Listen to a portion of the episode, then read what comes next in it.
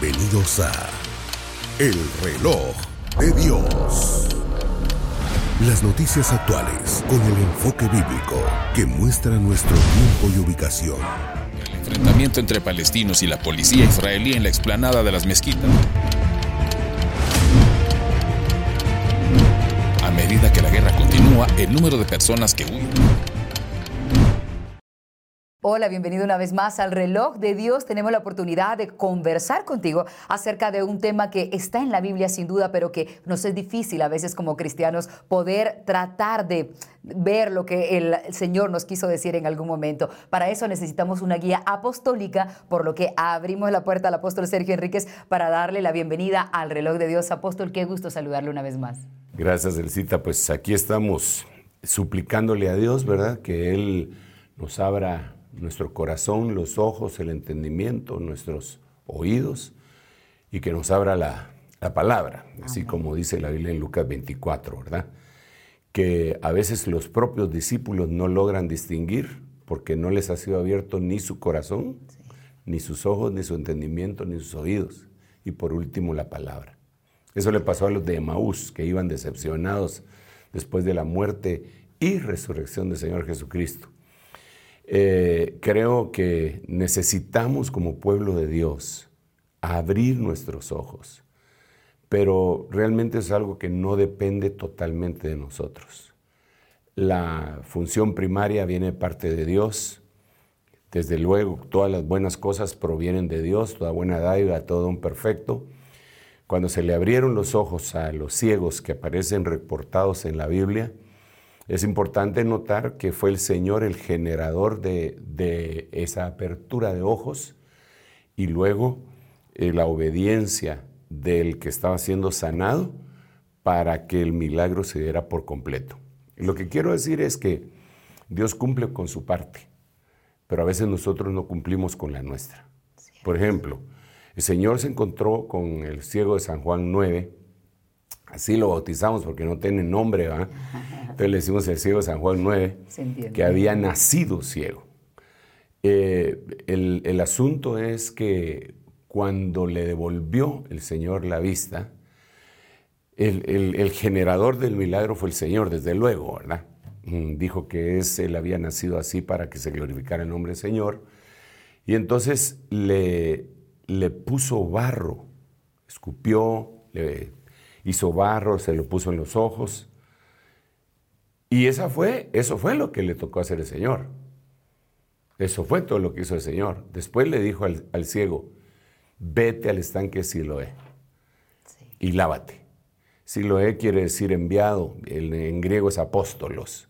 Como que si le hubiera dicho al que empezó a ministrar, vete al estanque apostólico, lávate tus ojos con el agua apostólica y vas a regresar viendo. Entonces, eh, lo que Dios dijo e hizo, lo que Dios hizo en, Jesús, en ese, en ese ejemplo, fue pues echarle barro. Y el otro lo que tenía que hacer era obedecer la segunda parte. En el lenguaje espiritual, esto significa que Dios nos está poniendo ese barro es, eso que salió de la boca de Dios, porque lo que la Biblia dice es que todo, no solo de pan vive el hombre, sino de todo lo que sale de la boca de Dios. En el Nuevo Testamento dice de toda palabra, pero en Deuteronomio decía de todo lo que sale de la boca de Dios. Y todo lo que sale de la boca no son palabras. Saliva en este caso. Hay saliva, hay hálito, hay muchas cosas. Entonces cuando el Señor escupe, eso era parte de lo que salía de la boca de Dios. Entonces cae en tierra, le hacen el, lodo y, le devuelve la, la mirada, pero la vista. Pero entonces el Señor hace eso con nosotros. Y después nos dice, vayan al estanque de los apóstoles. Pero el problema que tenemos es que la iglesia dice que no hay apóstoles. Entonces, ¿a qué estanque van a ir? Para, para, limpiarse el barro que el Señor les puso. El, milagro no está complementado, porque falta la obediencia eh, de, la iglesia en una buena parte. No todos tienen sus horrorosas excepciones. Entonces es lo que pretendemos, que el Señor haga eso. Bueno, ya me puse a predicar, ¿va? no, nos da un bonito contexto para entender por qué eh, el reloj de Dios eh, nos puede servir para entender qué es lo que quiere el Señor que hagamos. No solamente es escuchar y ser oidores de la palabra, sino hacedores. Sí, eh, efectivamente. Eso es lo que debería suceder. Y en el, mensaje escatológico es bien importante que nuestros ojos y corazón esté abierto para que se nos abran las escrituras. Y es bien importante porque eh, si, nosotros no entendemos la plenitud de lo que Dios quiere hacer, lo único que vamos a hacer es eh, llenarnos de miedo o tomar decisiones erróneas.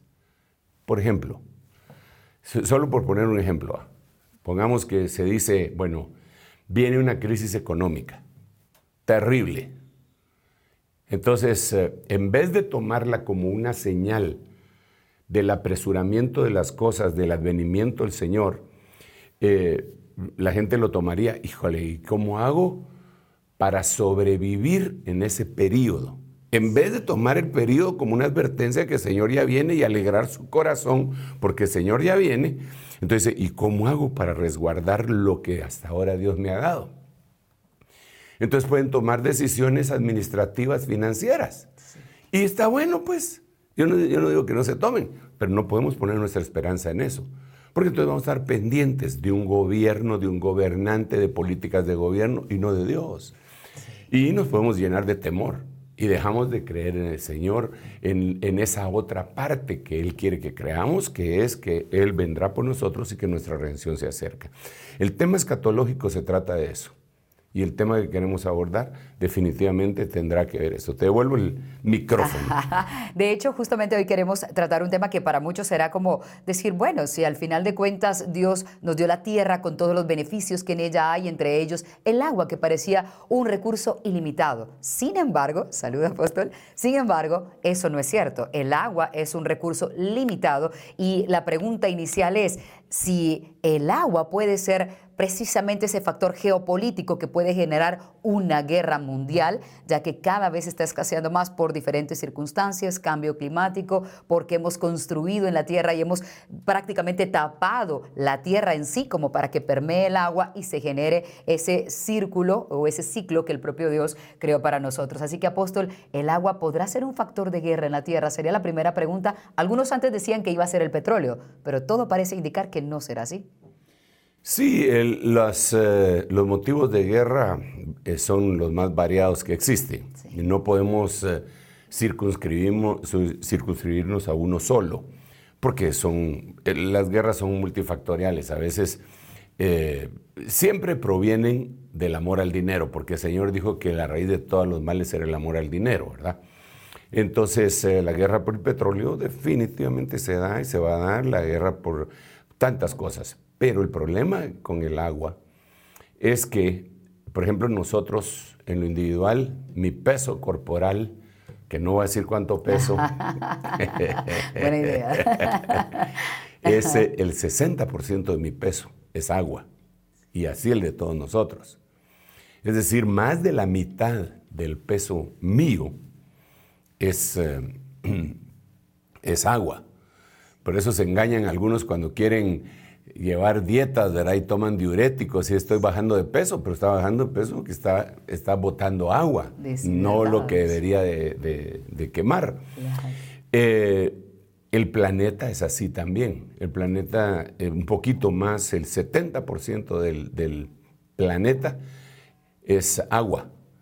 Entonces existe una vinculación muy, muy intensa entre nosotros como humanos que fuimos sacados de la tierra y la tierra.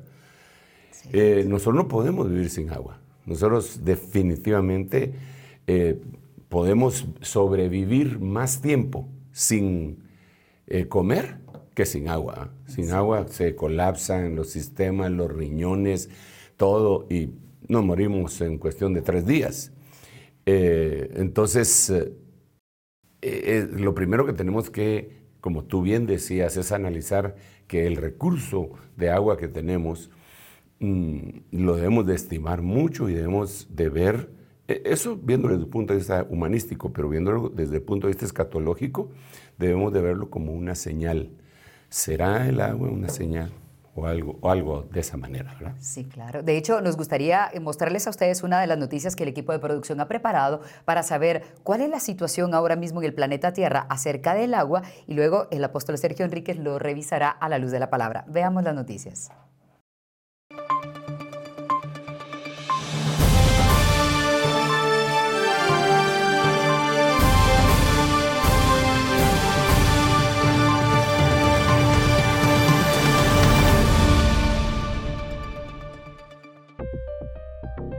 La crisis hídrica. Aproximadamente el 70% de nuestro planeta está cubierto de agua, pero solo el 3% es agua dulce. Sin embargo, la contaminación, las sequías, la sobreexplotación por las siembras, la construcción de ciudades pavimentadas que cada vez dejan menos espacio para la reabsorción de aguas al manto freático hacen que su escasez afecte casi a la mitad de la población mundial Aunado a esto, la distribución inequitativa de este elemento agrava la situación. El crecimiento económico del que gozamos desde hace 100 años nos proporcionó prosperidad y nos hizo sentir seguros, pero todo tiene un límite.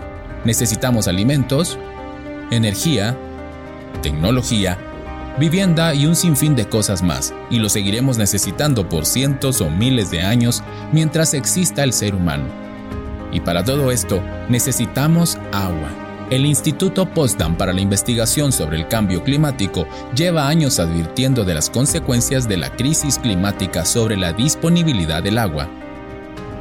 Si aumentamos la concentración del CO2 en la atmósfera, entonces calentamos el planeta. Y un planeta más cálido tiene más vapor de agua, más sequías, más precipitaciones intensas, declararon. Si hace más calor, necesitaremos aún más agua para la agricultura, bebidas e industria.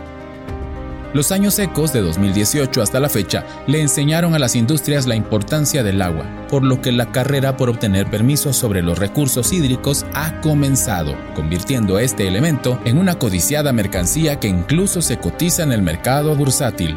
Pero en muchas partes del mundo ya escasea el agua. Aunque todos tenemos derecho a este elemento, aproximadamente el 70% del agua dulce se destina a la agricultura. Más del 50% de las siembras se utilizan para cereales que son alimento para animales. Ningún otro alimento necesita tanta agua como la carne. Uno de los mayores ejemplos lo tenemos en Saskatoon, Canadá, un lugar en donde se subestimó que desaparecería el agua. Los granjeros de la zona ya no tienen suficiente agua para cultivar su forraje, lo que ha llevado al borde de su desaparición.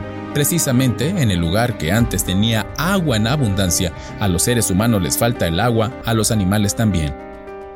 Mientras tanto, los datos satelitales y los estudios muestran un punto crítico que se puede observar desde el espacio en otro continente, específicamente en la India la pérdida de agua en específico por la sobreexplotación de las aguas subterráneas. Aunque el norte de la India vive de los ríos que fluyen del Himalaya, la crisis climática está cambiando el equilibrio con una velocidad insospechada.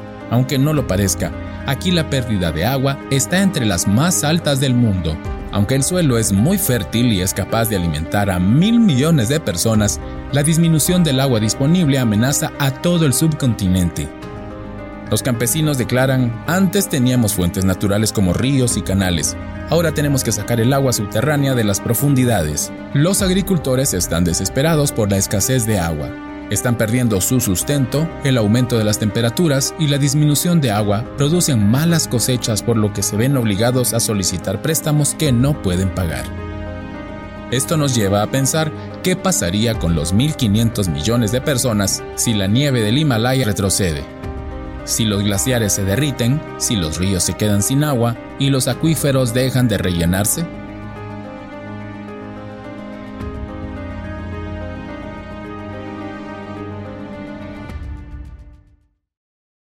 Como decíamos antes, la escasez del agua es un hecho que ya estamos viviendo. Sin embargo, más allá de ver lo físico, veamos ahora la parte espiritual. ¿Qué dice la Biblia acerca de la escasez del agua? Si es que encontramos esos versículos, sé que seguramente el apóstol los puede guiar. Pero lo más importante, apóstol, la escasez del agua es una señal del final de los tiempos. Ah, Sí, definitivamente. Todas las cosas que están aconteciendo en el mundo eh, son, son orientadoras hacia eso. recordemos que el Señor no fechó con fechas, sino que con acontecimientos. Esta situación jamás se había dado en esta magnitud. Digamos, eh, algunos no estamos conscientes de, este problema. Algunas personas, bueno, yo sí estoy consciente, eh, dije mal, algunos no están conscientes. No es que trato de no hablar señalando a otros, acusando, pero esa es la realidad. Nosotros debemos de entender que este es un problema complicadísimo, muy complicado, y, y, que a veces no lo asociamos con el final del tiempo. Más o menos nos pasa lo mismo que le pasaba a la gente del tiempo de Noé. En el tiempo de Noé nunca había llovido, según el relato bíblico, sino que la tierra se, se, humedecía con un vapor que, que, subía. ¿Y cuál era el mensaje de, de él? Va a llover, va a llover, va a llover, va a venir un diluvio, el mundo va a ser destruido por agua, y eso lo dijo por mucho tiempo. Algunos estudiosos dicen que por 120 años. eh, y, eso era, eh, ya sea 120, 100 años, lo que sea, ya sea 5 años, 10 años, no atendieron. Es para ellos, ellos no podían asimilar eso si nunca lo habían visto. Ahora nosotros estamos diciendo, bueno, nosotros los, los que predicamos la palabra, no todos, porque algunos se enfocan en otras áreas del Evangelio, pero cuando hablamos de escatología estamos diciendo, esto va a venir.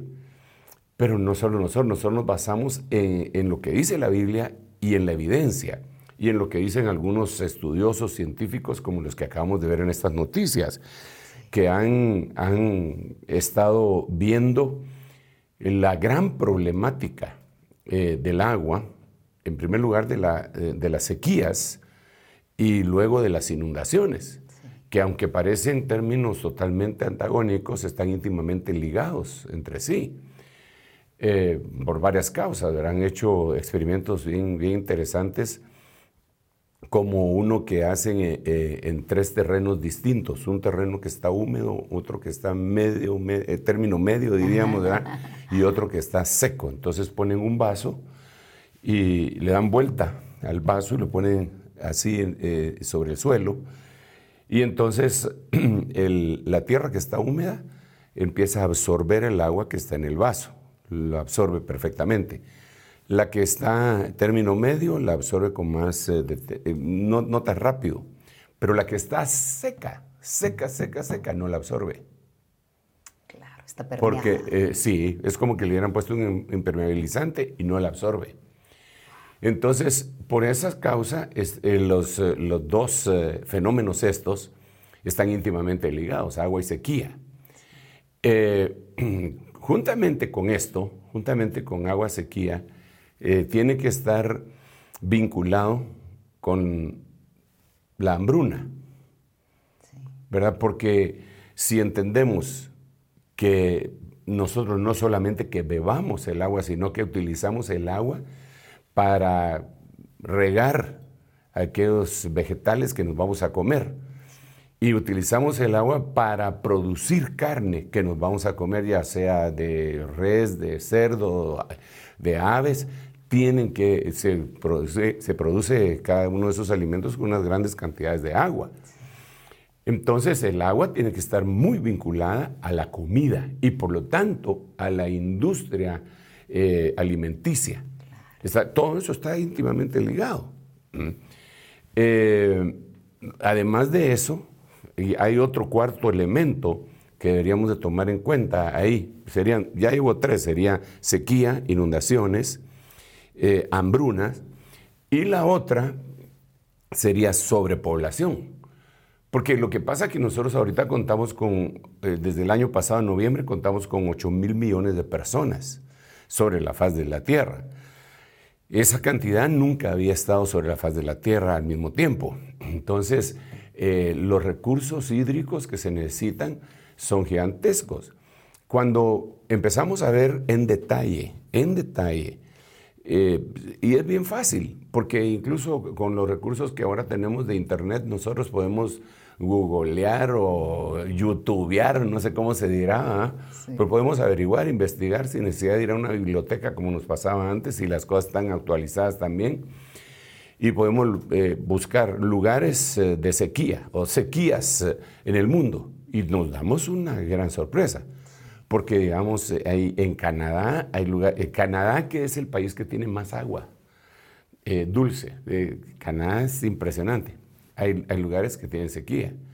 Estados Unidos, el río Colorado se está secando, Las Vegas se están terminando el, el agua por su mala administración que hicieron, porque eh, aquí es un desierto y ellos por presentar un paraíso están regando en el desierto para poner grandes campos de golf eh, y toda la cosa por la industria del entretenimiento. Están sacrificando grandes cantidades de agua ahí y los recursos se han venido al suelo, pero totalmente. California tiene una sequía terrible, extraordinariamente terrible. México hay, hay lugares en donde ya no hay agua, definitivamente no hay agua. Hay lugares en Europa que les están llevando el agua en cisterna, los bomberos, eh, porque está escasa. En España, en Alemania, eh, eh, en Alemania ellos creían que la crisis más complicada que iban a tener ahora con la guerra de Ucrania, la falta de combustible, gas y productos derivados del petróleo, pero uno de los gravísimos problemas es que no tienen agua. Eh, eh, y como en la noticia se mencionaba, digamos, solo de pensar que la India en este año va a tener la misma cantidad, va a superar, perdón, la cantidad de población a la China. La India va a tener más habitantes que la China en este año 2023 y el, 1.500 eh, millones de personas aproximadamente. Y el recurso eh, eh, pues, hídrico. es terriblemente necesario, con ríos contaminados, porque ese es otro problema, ¿verdad? Que, que, la gente no se percata de lo que está sucediendo, no se percata. Es, es impresionante que no haya una, un despertar, un abrir los ojos a la conciencia humana y por eso hemos llegado a lo, a lo que estamos en cuanto a este recurso que estamos hablando. Por otro lado, podemos ver, eh, la China también tiene esos problemas. Y los que, y toda Latinoamérica. Hay algunos lugares que todavía no padecemos. En ese mal y está siendo mucho, pero mal, mal, mal administrado todo. Eh, a partir de esta idea, tenemos que ver que Dios dejó una gran cantidad de depósitos de agua en los polos y la dejó refrigerada, hielo. esa no es agua salada. Los témpanos, los icebergs, no son agua salada, son agua dulce, pero están sobre el mar. En la medida que el calentamiento global eh, calienta el mar y se va diluyendo los globos, se va perdiendo ese depósito de agua que está ahí helado, ¿verdad? se pierde por siempre entonces aumenta la cantidad de agua salada y disminuye la cantidad de agua dulce.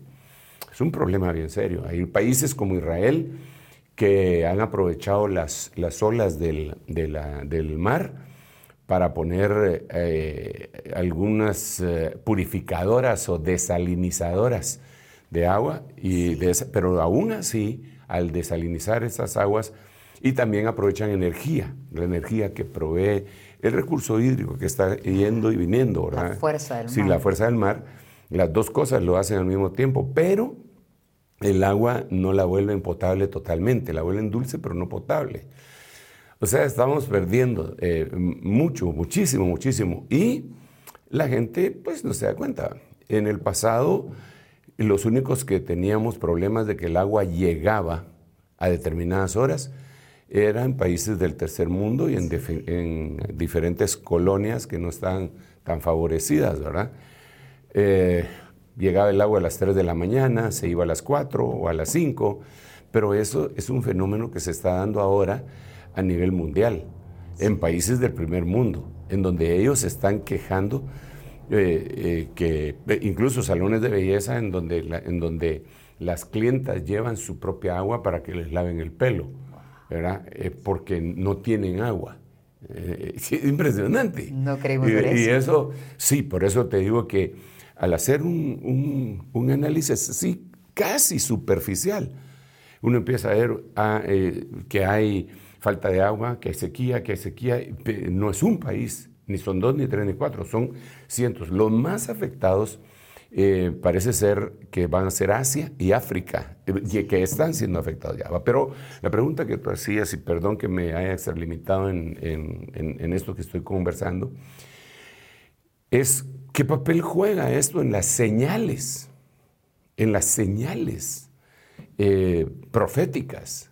¿Qué dice la Biblia de esto?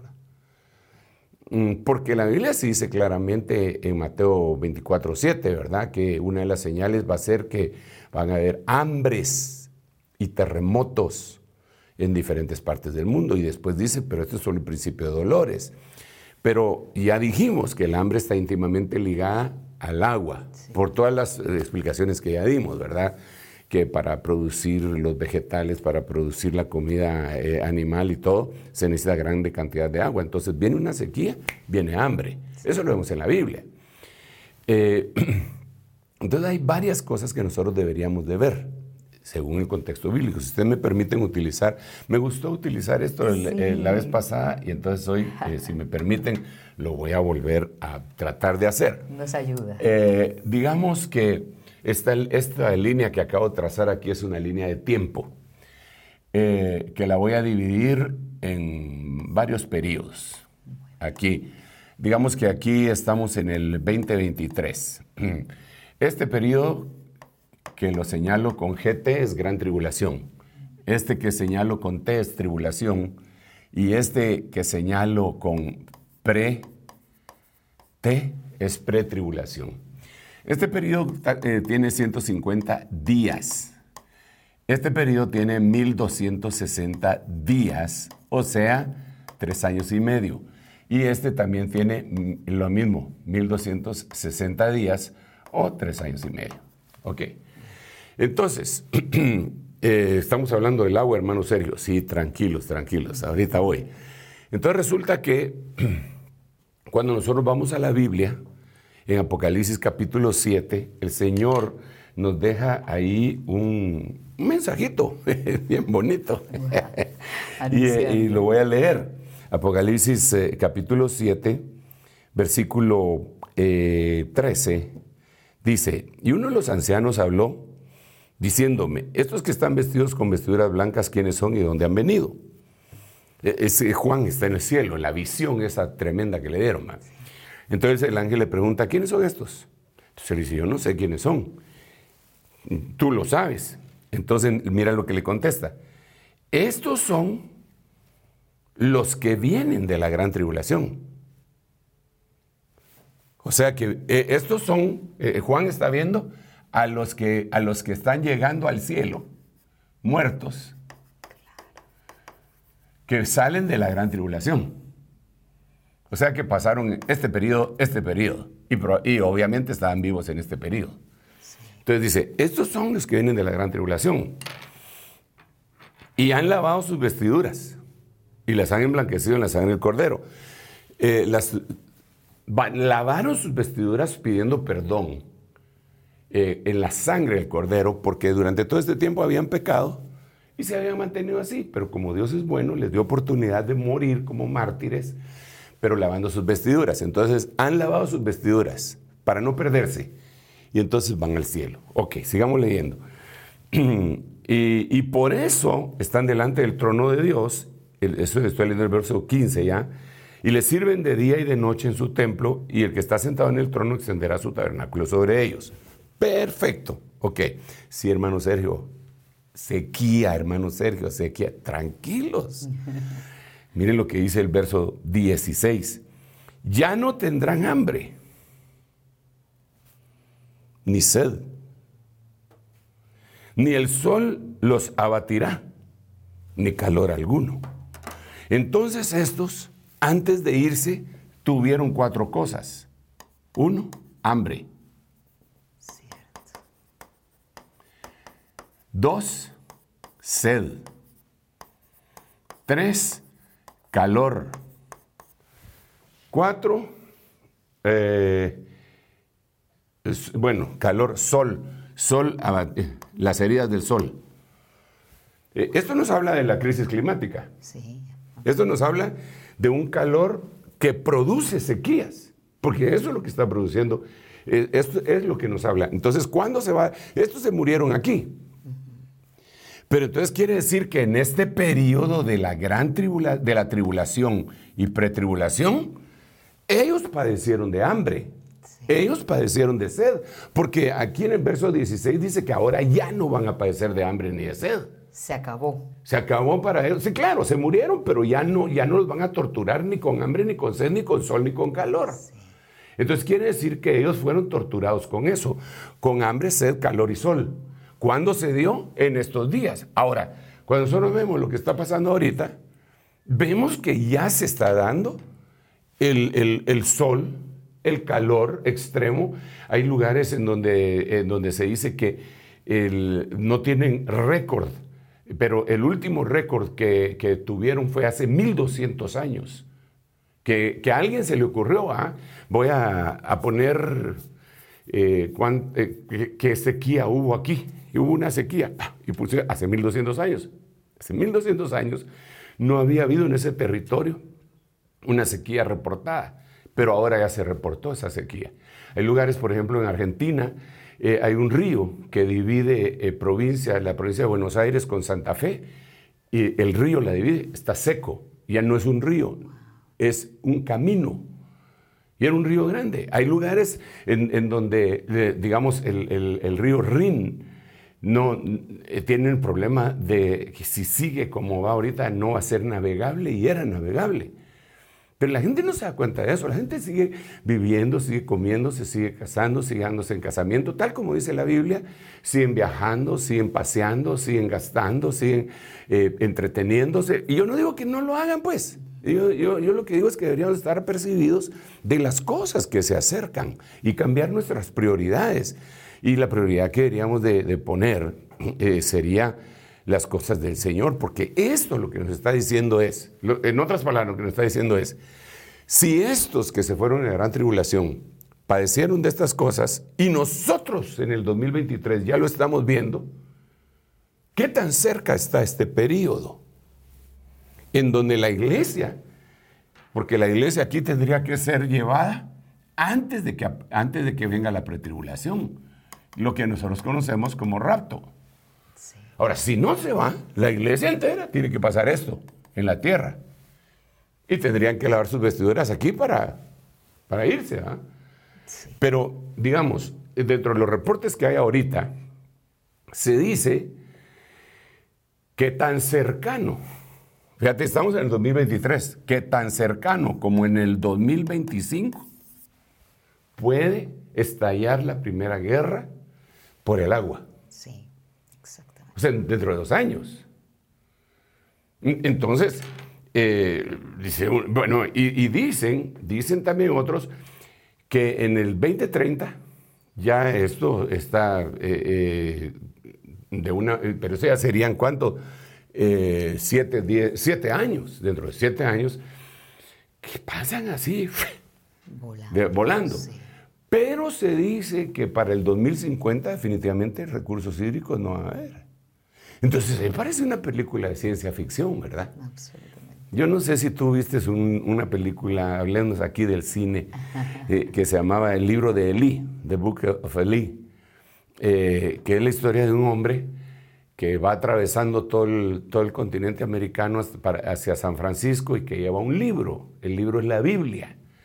Y hay alguien que lo está persiguiendo porque quiere el libro, porque dice que con ese libro él puede manipular a las masas, porque así se hizo en el pasado. ¿va?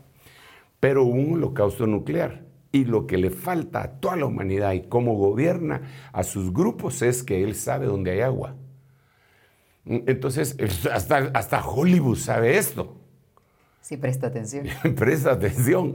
Como los fariseos le prestaban atención al Señor Jesucristo, decían, este engañador dijo, estando vivo, que iba a resucitar el tercer día. Los fariseos pusieron atención y los discípulos no pusieron atención. Porque los de Maús iban todos decepcionados. "Ah, eh, se murió. Aunque hay unas mujeres que, que fueron a la tumba y dijeron que había resucitado, pero nosotros vamos de regreso decepcionados. Los discípulos no pusieron atención, los fariseos sí pusieron atención. Aquí la iglesia, no toda, con sus honrosas excepciones, no ponen atención y los de Hollywood ponen atención y hacen sus películas de ciencia ficción que tienen de alguna manera alguna situación que ver con esto. Entonces, eh, dice la Biblia algo respecto a eso, pues aquí tenemos la respuesta. Claro que sí. ¿Cómo puede haber alguien, cómo puede estar alguien sufriendo de sed si no hay sequía o falta de agua? Y eso lo vemos ahí. Pero el problema se complica mucho. ¿Por qué razón va a haber sequía? Porque mira, a estas alturas del partido, bendito sea el nombre del Señor, mi bebida preferida, el agua. Así es. La puedo saborear todos los, todos los días y yo sí la saboreo, aunque dicen que no tiene sabor, pero yo sí la saboreo. Eh, el, el agua lo tenemos, entonces como la tenemos decimos, no, eso es- están exagerando, pero no estamos exagerando. Eso lo dice la Biblia, lo dicen las evidencias y lo dicen los científicos que han estado estudiando y que tienen proyecciones en donde se dan cuenta que la el manto freático está eh, secándose y en algunos lugares donde no se está secando se está yendo más profundo cada vez más. Es decir, que para sacar agua de la tierra tienen que cavar más profundo. Eh, y, y esto se va complicando con un montón de cosas. Sí. Porque es que por eso yo digo, no es una señal. Por eso yo, yo eh, respeto mucho la ponencia que tienen algunos que dicen que Israel es el reloj de Dios. Y yo les digo, no, yo creo que Israel es parte del reloj de Dios, con todo respeto, sin el ánimo de estar alegando con nadie. Es que si decimos que solo Israel, le vamos a dejar de prestar atención a todas estas cosas. Pero estas cosas están en la Biblia. Yo sí creo que Israel es parte del reloj de Dios. Pero digamos, esta es una red de acontecimientos que nosotros no podemos obviar. Mira pues, el manto freático, agua, agua, sequía, sed, eh, calentamiento global, están íntimamente ligados. Pero ahora viene otro problema, el problema del, del combustible, los combustibles fósiles. Entonces, como los países que tienen las más grandes reservas se están aprovechando de los que no tienen, en el entendido que los que más tienen sería Venezuela, México, Arabia Saudita y los países por, por allá. Entonces, ellos entran en el tablero del panorama mundial presionando y todo. Entonces, las grandes compañías están haciendo otro tipo de trabajo que se llama fracking. ¿Ok? Fracking. ¿Qué es el fracking? Fracking es fractura. ¿Ok? Entonces, ¿qué es lo que ellos hacen? Fracturan la tierra. Entonces van fracturando la tierra para encontrar pequeños depósitos de, petróleo y hacen, por decirte así, forman un, la- un lago. Dicen, muchachos, aquí vamos a juntar todos los puchitos de petróleo que están en todo aquí. Vamos a fracturar la tierra para que venga el petróleo aquí. Cuando ya lo tengamos aquí, lo sacamos. Hacer conductos Exacto, básicamente para un mismo exacto. lugar. Entonces están fracking. Eso produce inestabilidad en la tierra y aumenta los terremotos. y los- pero bueno, pero así lo están haciendo. Pero otra cosa es que entonces al hacer eso contaminan los mantos freáticos. El agua que estaba pura, subterránea, está contaminándose por el fracking. Entonces el recurso hídrico se sigue secando. Entonces la Biblia dice y eso es impresionante. Y eso está, eh, esto que voy a leer está por aquí, ya no está tan aquí, fíjense bien. Está más cerca de nosotros. Sí, está más cerca, digamos aquí en el capítulo 8, porque esto es otra cosa que debemos de conversar cuando hablamos de, en Apocalipsis. Que no lo que pasa en el capítulo 7 necesariamente es cronológicamente anterior a lo que pasa en el capítulo 8. ¿Ok? Que cuando se lee el Apocalipsis, Mateo 24 y Génesis del 1 al, al, al 11, no necesariamente es cronológico. Yo quiero dejar bien claro esto que acabo de decir, es decir, lo que estoy diciendo es, no, no pasó primero Génesis 1 y 2 eh, y después eh, no pasó antes que Génesis 5. El número ordinal lo marca, lo ordena de esa manera, pero el tiempo no, porque cuando tú lees Génesis 5, otra vez vuelve a dar el relato del principio diciendo, y sucedió que cuando los hombres empezaron a multiplicarse sobre la faz de la tierra, perdón, es el número 6, el número 5 habla de la creación y Dios los creó y los bendijo y los llamó Adán. Entonces, así es Apocalipsis, así es la cronología.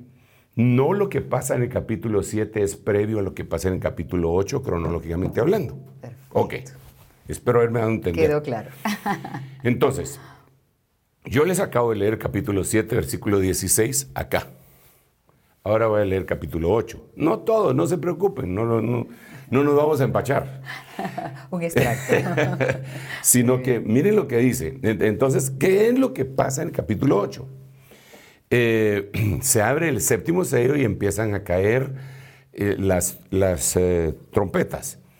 Entonces en el verso 2 viene y, empieza a, darse las trompetas, se reparten las trompetas y empiezan a sonar las trompetas. empiezan a sonar en el verso 7.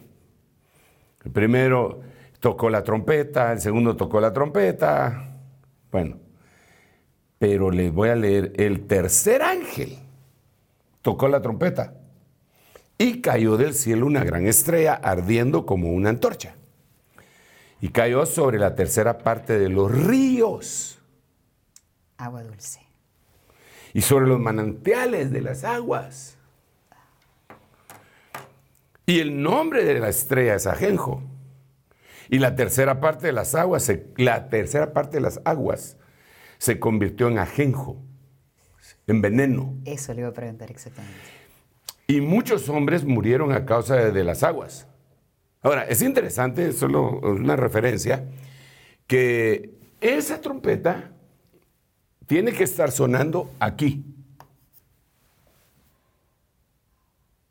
Es decir, cuando vemos el esquema bíblico en lo que hemos estado enseñando, los sellos empiezan como por aquí. Las trompetas por aquí y aquí empieza la quinta, sexta y séptima trompeta que habilita aquí las copas que abarcan eh, la tribulación y gran tribulación. Entonces la que estamos viendo ahorita era la tercera. Sí, la tercera. Eh, no, no, no, vamos a ver. Eh, sí, sí, la tercera. Mira, qué tremendo, porque el cuarto ángel hirió el sol. Esta trompeta hirió las fuentes de las aguas. Entonces, lo interesante de esto, bueno, todo es interesante, es apasionante, pero también es preocupante. Sí, claro. Ok. Cuando nosotros miramos a Genjo en el idioma inglés, se dice wormwood. Wormwood, como, como que si dijera, vamos a ver, así, ¿eh? eh wormwood. Eh, gusano de madera. Sí. ¿Verdad? Así, pero así se dice. Cuando eso se traslada al idioma ucraniano, ucraniano, ajenjo se dice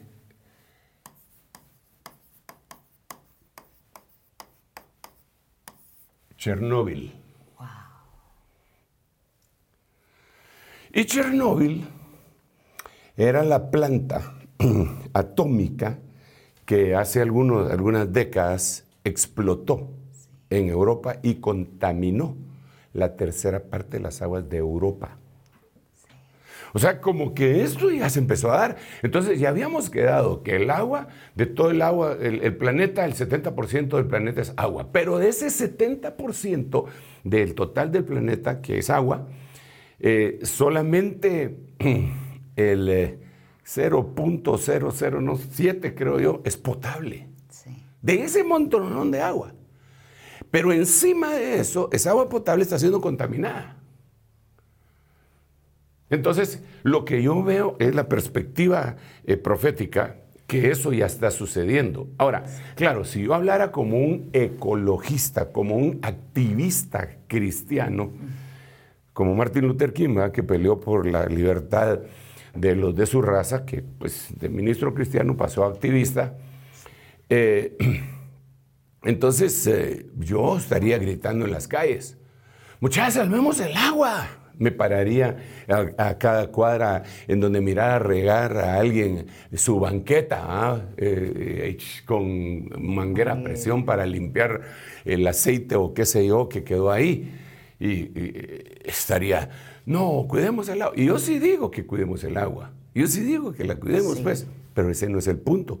El punto que yo, que yo quiero trasladar es el recurso hídrico está finalizándose eh, sobre la faz de la tierra y es una señal casi escondida, en, eh, escondida escatológicamente, porque es muy evidente materialmente, pero eh, en, escondida escatológicamente, y que la gente no se da cuenta que es una señal de la pronta venida del Señor. Hace un momento en el reloj de Dios hablábamos acerca de la escasez del agua, la sequía y muchas otras consecuencias. Pero ¿qué tal hablar ahora de la guerra provocada por la escasez de agua? A continuación te mostraremos algunos de los países que ya se han enfrentado y que están próximos a vivir una crisis adicional precisamente por la escasez.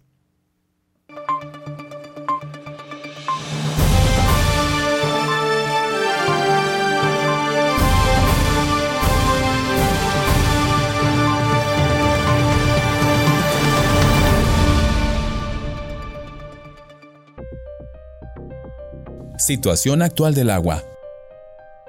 Durante mucho tiempo se consideró al petróleo como el bien que podría causar la Tercera Guerra Mundial. Sin embargo, los estragos del cambio climático y el calentamiento global están amenazando el suministro de agua. Esto podría convertirla en el foco de la guerra geopolítica del siglo XXI. Hasta la fecha, el agua es definida por la ONU como un bien universal considerada un derecho para todos los seres humanos por igual. Según estudios de la OMS y la UNICEF, 2.600 millones de personas viven en países que ya sufren escasez de agua. 297.000 niños menores de 5 años mueren cada año debido a enfermedades diarreicas causadas por las malas condiciones sanitarias o agua no potable. Actualmente las zonas que sufren escasez de agua son Medio Oriente y Norte de África, pero Europa, Asia y América no están exentos de este problema. Conflictos que surgieron por el agua. 1964. Israel completó su proyecto del acueducto nacional que desviaba el agua del mar de Galilea sin embargo, los estados árabes no estaban dispuestos a coexistir con un proyecto que parecía que podía contribuir de forma importante al crecimiento económico de Israel. En 1965 se produjeron tres enfrentamientos fronterizos notables, empezando por los disparos sirios contra agricultores y patrullas del ejército israelí, seguidos por la destrucción por parte de los tanques y la artillería israelí de las máquinas árabes de movimiento de tierras pesadas que se utilizaron para el plan de desvío. Los países árabes acabaron abandonando su proyecto. El control de los recursos hídricos se considera como uno de los factores que condujeron a la Guerra de los Seis Días en junio de 1967. 2016 Chile llevó a Bolivia ante la Corte Internacional de Justicia pidiendo a sus jueces que declaren el Silala como recurso de agua internacional y le otorguen igualdad de derechos en el uso de sus aguas. Bolivia contrademandó en el 2018 solicitando que se dictaminara que tenía soberanía sobre el flujo artificial de las aguas del Silala. Aunque no se ha convertido en una lucha bélica, el conflicto sigue vigente. 2017 las fuerzas aéreas de Siria bombardearon deliberadamente suministros de agua, un crimen de guerra que cortó el acceso al agua a 5.5 millones de personas en el área metropolitana de Damasco, dijo una comisión internacional independiente de la ONU. Marian Gasser, jefa de la Cruz Roja, señaló, en Siria es frecuente que el agua se convierta en una herramienta en manos de las partes beligerantes que la transforman en un arma de guerra y los civiles son quienes más sufren.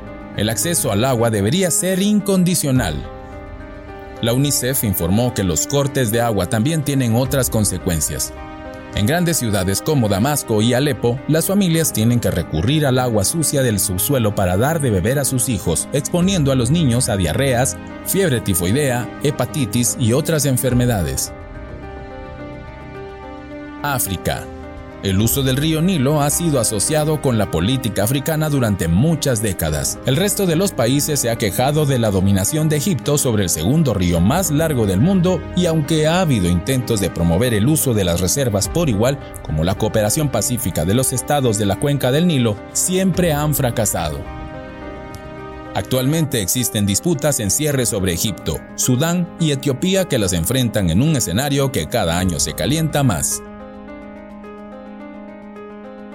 Proyección de la crisis hídrica a futuro. La ONU advirtió que actualmente existen alrededor de 300 zonas en el mundo en las que se presagian posibles conflictos en el 2025 por controlar las reservas de agua y asegurar el consumo en su población. También puede ser utilizada como un arma para vencer o conquistar un país vecino. Privar a las ciudades de sus fuentes de agua puede sumirlas en el caos o en una guerra civil. Se maneja la hipótesis de que la guerra del agua no será entre grandes potencias, sino en una serie de enfrentamientos menores como guerras internas y de países vecinos por adquirir reservas acuíferas. Actualmente Brasil, Perú y otras naciones en vías de desarrollo tienen bases militares de alguna nación primermundista instaladas cerca de sus zonas fluviales de interés. Según la ONU, el consumo de agua va a alcanzar su crisis en 2050.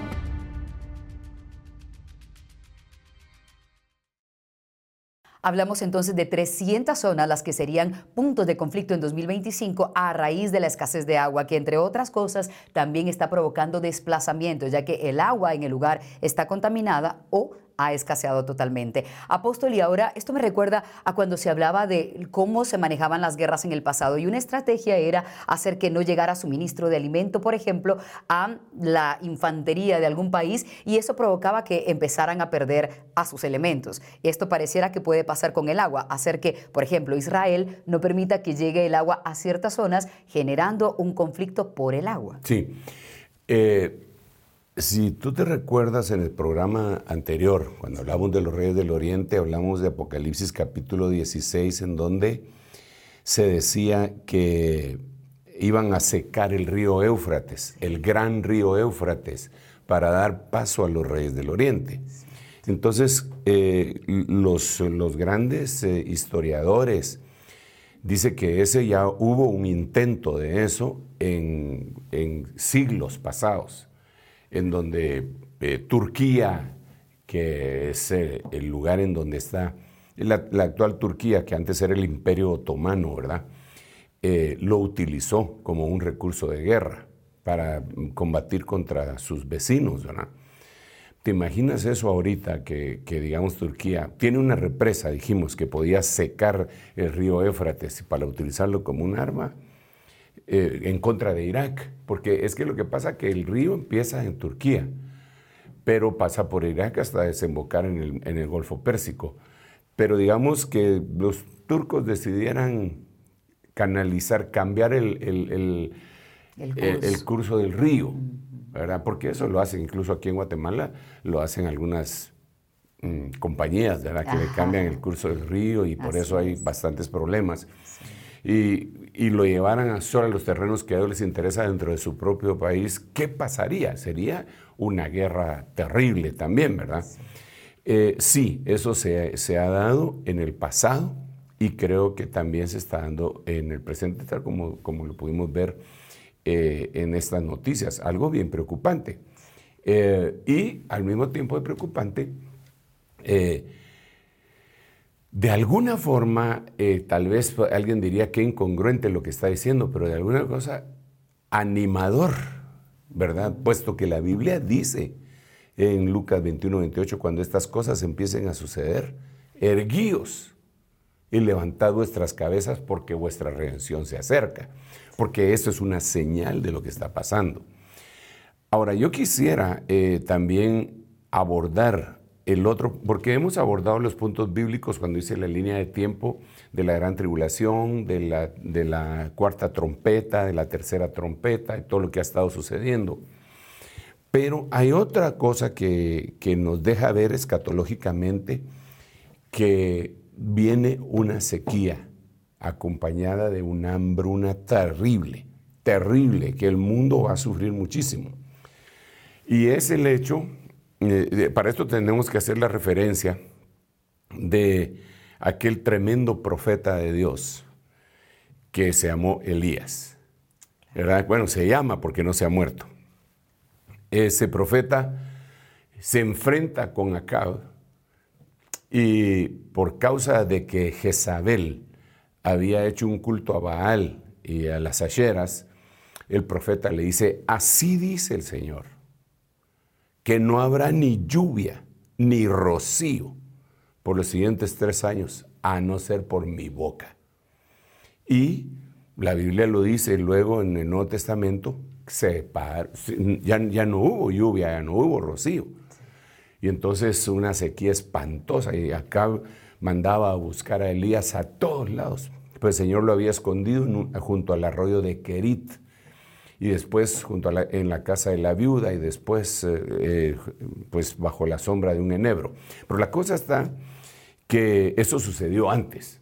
Y alguien dirá, sí, pero eso fue antes. Sí, pero es que lo que pasa es que en Malaquías capítulo 4, en, en los últimos versículos, el Señor dice, he aquí, yo os envío a mi siervo Elías él hará volver el corazón de los padres a los hijos y el de los hijos a los padres, no sea que venga yo y hiera la tierra con maldición.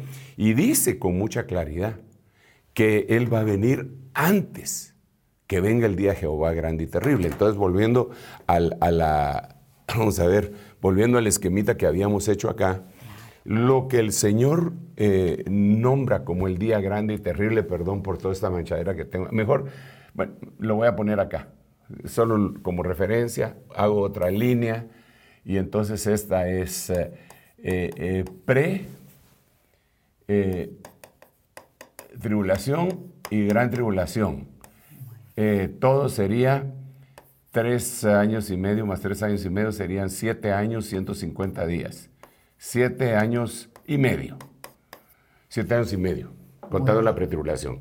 Todo lo que dice Malaquías es, yo envío a mi siervo Elías. Lo voy a leer. Lo voy a leer, aunque eh, yo sé que mis hermanos, eh, el Señor les va a dar la gracia para ponérselo ahí en las pantallas y que todos lo leamos. Pero dice, he aquí yo ven, yo, verso 5, he aquí yo os envío al profeta Elías, el que no se murió, antes que venga el día del Señor. Este uno de los nombres de este, de este evento, de este tiempo, se llama ah, Día del Señor. Es decir, la tribulación, gran tribulación y pretribulación es conocida en la Biblia como Día del Señor. Por eso la Biblia dice, hay de los que desean el Día del Señor porque será un día de lobreguez, de tinieblas. Eso se le llama el Día del Señor. Entonces, ¿qué es lo que dice el Señor acá? Yo voy a enviar a Elías antes. O sea, podría ser en el 2023. En estos tiempos. Podría ser solo para, ¿verdad? En estos tiempos. Y él va a hacer un montón de cosas. Pero el asunto es que este profeta, eh, los, los, grandes eh, estudiosos, eruditos, escatólogos, eh, han coincidido en que es uno de los dos testigos. En la Biblia se nos habla que aquí se van a levantar dos testigos. Vamos a ver, dos testigos. Algunos dicen que son Moisés y Elías. Otros dicen que son Enoch y Elías. Otros dicen que son Juan y Elías. Elías siempre aparece. Elías siempre aparece. En lo que no nos ponemos de acuerdo es en estos. ¿Verdad? Y no lo vamos a poner de acuerdo ahorita, ¿ah? pero en lo que todos estamos de acuerdo es que Elías va a venir. Ahora, dice la Biblia que estos tienen el poder para herir la tierra las veces que ellos quieran. Estos dos. Por eso es que mencionan que puede ser Moisés, porque Moisés, por lo que hizo Moisés, que si ellos dicen, deja de llover, deja de llover. Lo dice la Biblia, estos dos testigos, entonces atormentan a todo el mundo. ¿Qué fue lo que hizo Elías? Declaró una crisis de tres años y medio. ¿Cuánto tiempo tarda esto?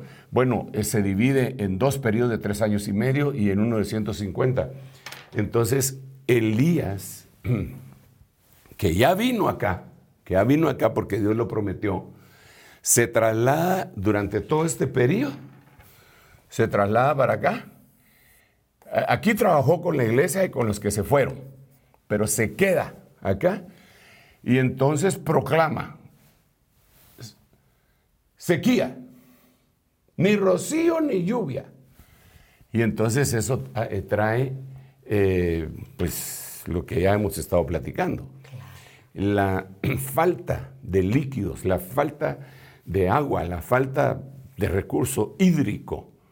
Pero es, es que yo lo estoy viendo, digamos, ahí se mira con las evidencias y con la ciencia y la tecnología. Yo lo estoy viendo desde el, desde el punto de vista bíblico, escatológico, ¿verdad? Y entonces no me estoy inventando nada, solo lo estoy, solo lo estoy colocando porque el Señor dijo en Malaquías 4.5 que iba a venir antes del día grande y terrible. ¿Qué es lo que hacía Elías? Cerraba los cielos. Otra cosa que el Señor dijo está en Deuteronomio 28. Y dijo, si ustedes no me obedecen, yo voy a hacer que los cielos sobre ustedes sean de bronce y su tierra sea de hierro. Y, después lo cambia. Dice, voy a poner cielos de hierro y tierra de bronce. Pero la cosa es que es un, es un material eh, que, impenetrable. Entonces lo que está diciendo el Señor ahí es, miren, yo voy a hacer que no llueva. Cielos de hierro. Mm, yo voy a hacer que no llueva. ¿Y en la tierra? Ok, cuando yo haga que llueva, su tierra va a ser como de bronce. O sea, no va a poder absorber. Entonces, al no poder absorber, va a causar las peores crisis. Y eso es lo que le espera al planeta. Entonces, ahora yo quiero ir dándole forma a esto y, decirle a mis hermanos, porque a estas alturas del partido, alguno dirá, ay, Dios mío, hoy sí estoy preocupado. Voy a mandar a hacer una cisterna en mi casa. sí, es básicamente lo que están haciendo las potencias, tratando de adueñarse de los recursos hídricos. Pero ¿Cuánto te va a durar una cisterna? Y con la sobrepoblación y cómo hay de construcción y todo, está bueno, hazla. No, yo no estoy en contra de que no la hagas, ¿verdad? Eh, para tu consumo personal. Pero definitivamente, eh, este es un problema real que lo tenemos en la nuca y que la mayoría de la gente no se da cuenta de eso. Eh, entonces, si no se despierta la conciencia, eh, esto se va a venir muy rápido, muy rápido. Si se despierta la conciencia, de todo modo se va a venir, porque el daño ya está hecho. ¿Verdad?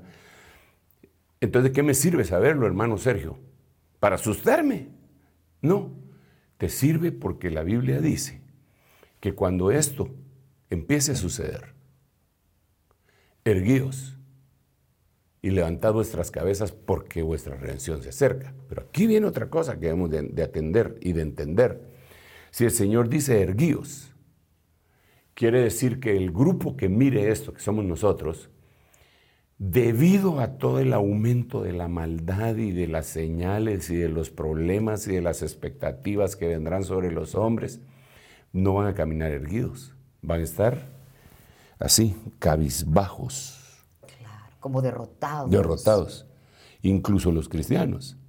Entonces, por eso Lucas 21, 28 dice, hey, cuando esto empieza a suceder, en vez de irse más abajo, hiérganse, erguíos.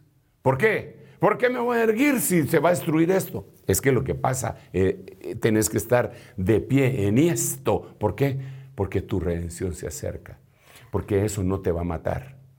Entonces yo, eh, con todo mi corazón, quiero decirte que cada día dentro de mi gratitud al Señor, mi esposa es testigo de eso, cuando desayuno, levanto mi vaso de agua y le doy gracias al Señor.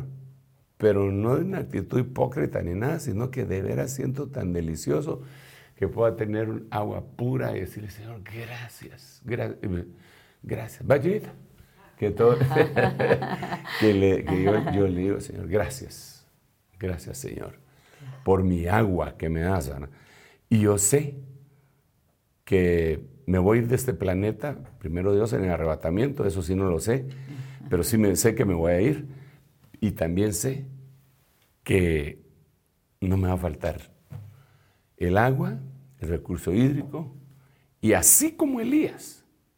Porque mira, todo el mundo estaba con sed cuando Elías estaba, pero Elías se bañaba. Estaba al lado del Estaba alrededor del querit, tomaba agua, se bañaba todos los días. Y el agua chuca que con la que Elías se, la tomaba el rey, porque después de, de, plano que el rey tuvo que mandar a traer agua. ¿ah? Eh, y Elías tiene que venir y hacer todo eso. Elías es un profeta que está muy relacionado con el agua. Entonces, y de aquí ya, ya voy cerrando lo que tengo que decir que cuando restaura Elías todo lo que tiene que restaurar Dios por medio de Elías, él dice, vamos a ofrecer un sacrificio a Dios. ¿Qué es lo más valioso que tienen ustedes? Pues agua. Ok, tráigame cuatro cántaros de agua y se lo vamos a echar al sacrificio. Pero te imaginas lo que representa un cántaro de agua después de tres años y medio de sequía. Esa acción por fe. Eh, pero también, no solamente, sí es fe, definitivamente, obediencia. Y tráiganme los, los cántaros de agua, échenlos ahí. Y se lo echaron al sacrificio. Sí, Elías, ya estuvo, traigan otros. Hasta que llegaron a ser 12 cántaros de agua que le echaron al sacrificio. Se mojó el sacrificio. Habían hecho una zanja alrededor en donde cabía una medida de semilla y ahí se llenó. Es decir, que el agua se convirtió en semilla. Entonces Elías oró y dijo, bueno, primero confesó al Señor y dijo que el Señor lo había enviado. Muéstrales que soy tu siervo. Desciende, haz descender fuego. Descendió el fuego, se consumió el holocausto, Mataron a los falsos profetas de Baal y de las Asheras. Y después le mandó a decir a Acab, unce tu carro, porque viene grande lluvia. Y se terminó aquello, ¿verdad? Entonces nosotros tenemos que entender que no es porque sea un Dios malo, Dios es bueno, pero muchas veces nos conduce a momentos críticos en nuestra vida para que recapacitemos. El mundo entero eh, va a padecer de eso. Pero tú no tienes por qué padecer de esto porque la Biblia te da una invitación para que no seas morador de la tierra, sino moradora de Sión, moradora de huertos. Y de esa manera se va a cumplir lo que, lo que dijeron los israelitas cuando le hablaron a Faraón, que vino una sequía también en el tiempo de Faraón. Vino una gran sequía en Génesis 41. Vino una gran sequía. Entonces le dijeron, ellos le dijeron a Faraón, permítenos habitar en la tierra de Gosén. Y en Gosén sí llovía. En los demás lugares no llovía. En Gosén no había hambre. Eh, había cosecha. En los demás había comida porque José había almacenado, pero no llovía. Entonces, creo que eso viene para el pueblo de Dios. Debemos de estar pendientes de eso, suplicarle a Dios incluso si la prueba que estás teniendo en este momento te tiene atareado, te tiene eh, cabizbajo.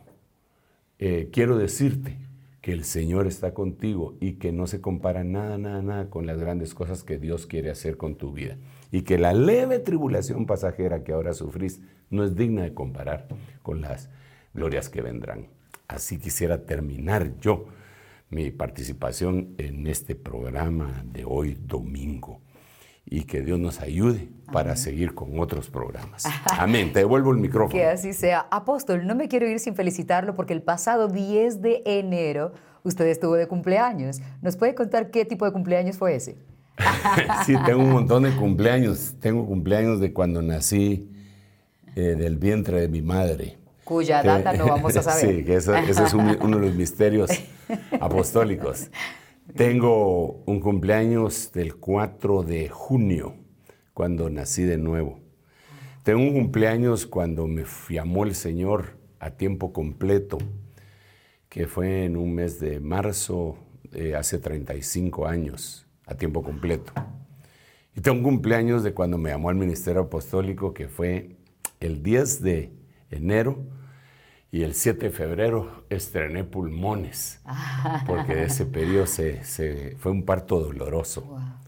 Fue un parto doloroso porque tenía mis amigos de toda la vida cristiana, gente que yo estimaba mucho, amaba mucho, y con los cuales pues tuvimos que eh, dejar de tener la comunión que teníamos por puras cosas humanas, creo yo. Pero era necesario ese parto con dolor. Ahora Señor pues me ha bendecido con muchos hijos espirituales. Puedo decir como Jacob, yo atravesé este Jordán solo con mi callado y ahora he llegado a tener dos campamentos, Mahanaim. Entonces, eso es lo que puedo decir yo después de estos 24 años de haber sido llamado al ministerio apostólico, 35 años de haber sido llamado al ministerio pastoral y aproximadamente unos 42 años de haber sido llamado al ministerio magistral. Hoy puedo decirle gracias Señor por permitirme servir junto con mi esposa y con mis hijos en este ministerio. Permítenos seguir sirviendo mucho tiempo más hasta que tú digas, hasta acá. Amén. Dicho sea de paso, un pastor, eh, un maestro, un apóstol como el apóstol Sergio Enríquez debe sacrificar el tiempo con su familia también para los viajes que tiene que ver, visitar cada una de las iglesias. Así que el agradecimiento por tenerlo no va solamente a él, sino a su familia que ha tenido que darlo como una especie de sacrificio, porque no han compartido, me imagino, cumpleaños, algunas acciones eh, familiares, actividades del colegio, de la escuela. Usted no estuvo. Sí. De hecho, eh, haciendo mi agenda para este año, uno de mis hijos me decía, mira, me dijeron que no ibas a llegar a este lugar porque les habían dicho que era mi cumpleaños, el de él, ¿verdad? Pero no, papá, anda y, y por mí no hay problema. Cumplir la hora de Dios, me dice anda, no tengas pena por mí. Ah, y cosa que yo le, ay, pero así son todos, así son todos ellos.